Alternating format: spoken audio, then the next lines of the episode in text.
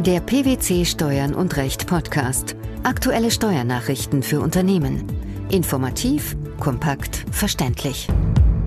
Herzlich willkommen zur 174. Ausgabe unseres Steuern und Recht Podcasts, den PwC Steuernachrichten zum Hören. In dieser Ausgabe beschäftigen wir uns mit folgenden Themen. Vor 2009 zugeflossene Kapitalerträge, Werbungskostenabzugsverbot verfassungsgemäß. Verdeckte Gewinnausschüttung, Bonusprogramm eines Kreditinstituts in der Rechtsform einer eingetragenen Genossenschaft. Ohne Rechtsgrund erhaltene Rentenzahlungen, in voller Höhe steuerpflichtig. Verbunden mit der Einführung der Abgeltungssteuer kam es ab 2009 im Rahmen der Besteuerung der Kapitaleinkünfte zu einer Abschaffung des über den Sparerfreibetrag hinausgehenden tatsächlichen Werbungskostenabzugs. Der Bundesfinanzhof bestätigt in einem am 10. Februar veröffentlichten Urteil das Werbungskostenabzugsverbot für Aufwendungen im Jahr 2009 auch wenn diese im Zusammenhang mit vor 2009 zugeflossenen Kapitalerträgen stehen. Welcher Punkt war hiermit zu klären? Zwischen den Beteiligten war strittig, ob das Werbungskostenabzugsverbot in 20 Absatz 9 Satz 1 des Einkommensteuergesetzes 2009 auch dann zur Anwendung kommt, wenn nach dem 31. Dezember 2008 getätigte Ausgaben mit Kapitalerträgen zusammenhängen, die dem Steuerpflichtigen bereits vor dem 1. Januar 2009 zugeflossen sind. Das Finanzgericht hatte der Klage im Hinblick auf die geltende Übergangsregelung mit der Begründung stattgegeben, dass die Vorschrift zum Ausschluss der tatsächlichen Werbungskosten, so der Gesetzeswortlaut, erstmals auf nach dem 31. Dezember 2008 zufließende Kapitalerträge anzuwenden sei. Inwiefern sah der Bundesfinanzhof dies anders? Laut BfH knüpfe der Tatbestand der Vorschrift zwar an nach dem 31. Dezember 2008 zufließende Kapitalerträge an, sei aber anhand des verfolgten Zwecks, nämlich den zeitlichen Anwendungsbereich für das Werbungskostenabzugsverbot zu bestimmen, nur darauf bezogen, die abziehbaren und die nicht abziehbaren abgeflossenen Werbungskosten über die Stichtagsregelung voneinander abzugrenzen. Trotz des nicht hinreichend aufeinander abgestimmten Wortlauts der Übergangsregelungen spreche der Sinnzusammenhang dafür, dass die einschlägige Vorschrift den Abzug sämtlicher ab 2009 abfließender Werbungskosten ausschließen sollte, unabhängig davon, ob diese durch vor oder nach dem 31. Dezember 2008 zugeflossene Kapitalerträge veranlasst waren. Im Übrigen bekräftigten die Münchner Richter ihre schon bei früherer Gelegenheit vertretene Auffassung, dass das Werbungskostenabzugsverbot verfassungsgemäß ist. Wie argumentierten Sie hier? Sie stellten fest, dass das Abzugsverbot zwar einen Verstoß gegen den Grundsatz der Besteuerung nach der wirtschaftlichen Leistungsfähigkeit beinhalten könne, mit der Gewährung des Sparerpauschbetrags habe der Gesetzgeber jedoch eine verfassungsrechtlich grundsätzlich anzuerkennende Typisierung der Werbungskosten bei den Beziehern niedriger Kapitaleinkünfte in Verbindung mit der Senkung des Steuertarifs von bisher bis zu 45 auf nunmehr 25 Prozent vorgenommen. Im zweiten Beitrag unseres Podcasts geht es um Zahlungen eines Kreditinstituts in der Rechtsform einer eingetragenen Genossenschaft aus einem Bonusprogramm für Genossenschaftsmitglieder. Diese sind dann Einkommensverwendungen und damit verdeckte Gewinnausschüttungen an die Genossen, wenn das Programm die Vorteile entgeltunabhängig gewährt. Zu diesem Ergebnis kommt der Bundesfinanzhof in einem Urteil. Worum stritten die Beteiligten im entsprechenden Fall? Die Beteiligten stritten über die einkommenserhöhende Korrektur von Rückstellungen. Konkret ging es um die Zahlungen aus dem Bonusprogramm der Klägerin einer als Banktätigen eingetragenen Genossenschaft. Diese waren nach Ansicht des Bundesfinanzhofs nicht ausschließlich durch die jeweilige Geschäftsbeziehung mit ihren Genossen, sondern ebenso auch durch das Mitgliedsverhältnis, genauer gesagt das Genossenschaftsverhältnis, veranlasst. Wie begründen die obersten Finanzrichter diese Ansicht?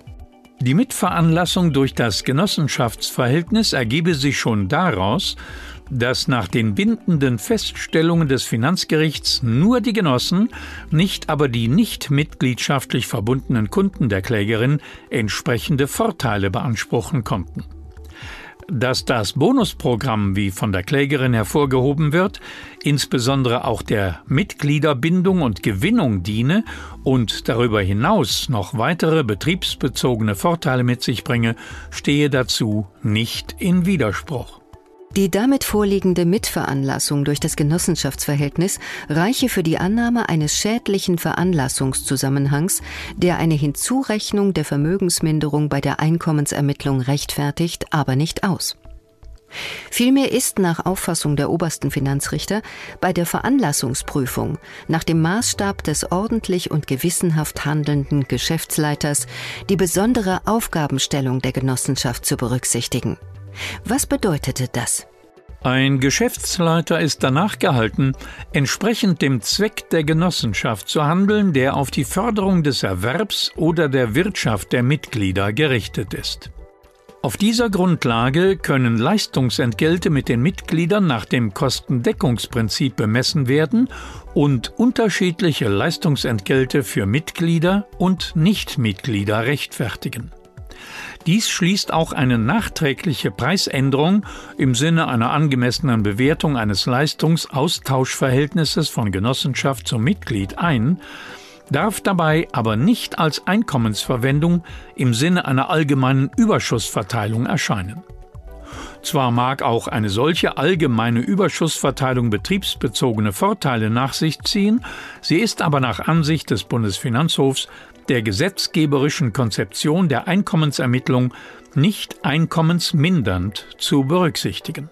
Entscheidend sei, so die weiteren Ausführungen des BFH, dass ein Bezug zu Geschäften bzw. Leistungen des Mitglieds bestehe und damit unter Berücksichtigung weiterer Erkenntnisse eine Art mitgliederbezogene Nachkalkulation mit Auszahlung der Ersparnis bzw. eine Korrektur der Leistungsentgelte erfolge.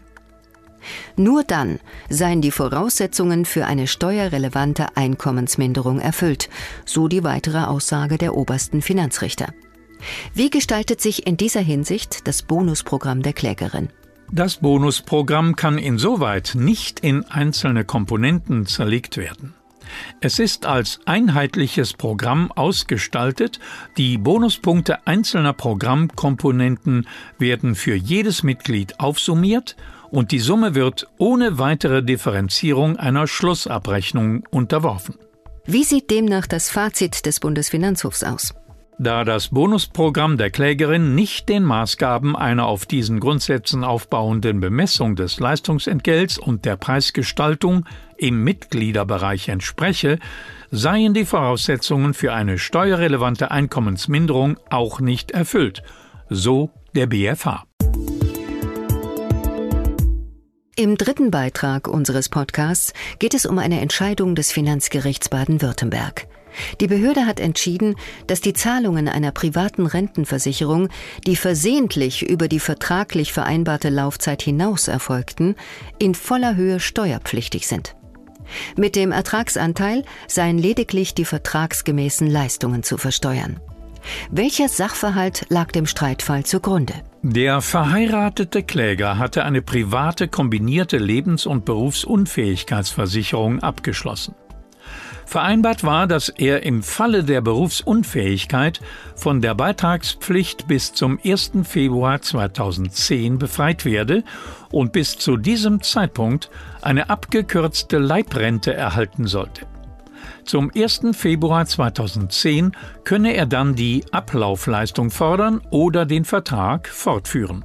Anfang der 1990er Jahre wurde der Kläger berufsunfähig und bezog bis 1. Februar 2010 vereinbarungsgemäß eine monatliche Berufsunfähigkeitsrente.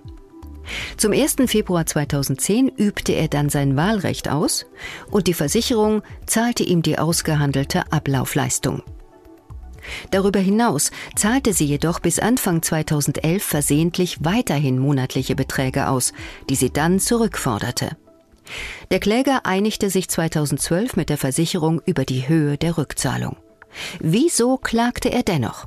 Das Finanzamt versteuerte die versehentlichen Zahlungen, wie in den Vorjahren, mit dem Ertragsanteil von 18 Prozent. Hiergegen erhoben die Eheleute deshalb Klage, weil Leistungen, die sie versehentlich erhalten und zurückzahlen müssten, ihrer Ansicht nach nicht steuerpflichtig seien. Die Klage war allerdings erfolglos. Mit welcher Argumentation wurde sie zurückgewiesen? Das Finanzgericht entschied, die ohne Rechtsgrund an den Kläger gezahlten monatlichen Beträge seien als wiederkehrende Leistungen steuerpflichtige sonstige Einkünfte. Sie seien aufgrund eines von vornherein gefassten einheitlichen Entschlusses der Versicherung mit gewisser Regelmäßigkeit erbracht worden. Die ursprüngliche Entscheidung der Versicherung, regelmäßig gleichbleibende Beträge an den Kläger zu überweisen, sei kausal für die Zahlungen. Diese seien willentlich erfolgt und durch den Versicherungsvertrag veranlasst gewesen. Für die Besteuerung komme es nicht darauf an, ob ein Rechtsanspruch auf die Leistung bestehe. Von der Besteuerung ausgenommen seien lediglich freiwillige Leistungen. Die Versicherung habe jedoch versehentlich geleistet und nicht den Kläger über das vertraglich geschuldete Maß hinaus bereichern wollen. Die Zahlungseingänge seien aus diesem Grund in voller Höhe zu versteuern. Mit dem geringeren Ertragsanteil seien nur Renten zu versteuern. Das Rentenrecht sei jedoch bereits erloschen gewesen. Die Verfassungsmäßigkeit des Werbungskostenabzugs bei vor 2009 zugeflossenen Kapitalerträgen, das Bonusprogramm eines Kreditinstituts in der Rechtsform einer eingetragenen Genossenschaft als verdeckte Gewinnausschüttung sowie die Steuerpflicht für ohne Rechtsgrund erhaltene Rentenzahlungen. Das waren die Themen der 174. Ausgabe unseres Steuern und Recht Podcasts, den PwC Steuernachrichten zum Hören. Wir freuen uns, dass Sie dabei waren und hoffen, dass Sie auch das nächste Mal wieder in die PwC Steuernachrichten reinhören. Steuerliche Beiträge zum Nachlesen finden Sie in der Zwischenzeit unter blogs.pwc.de slash steuern und recht.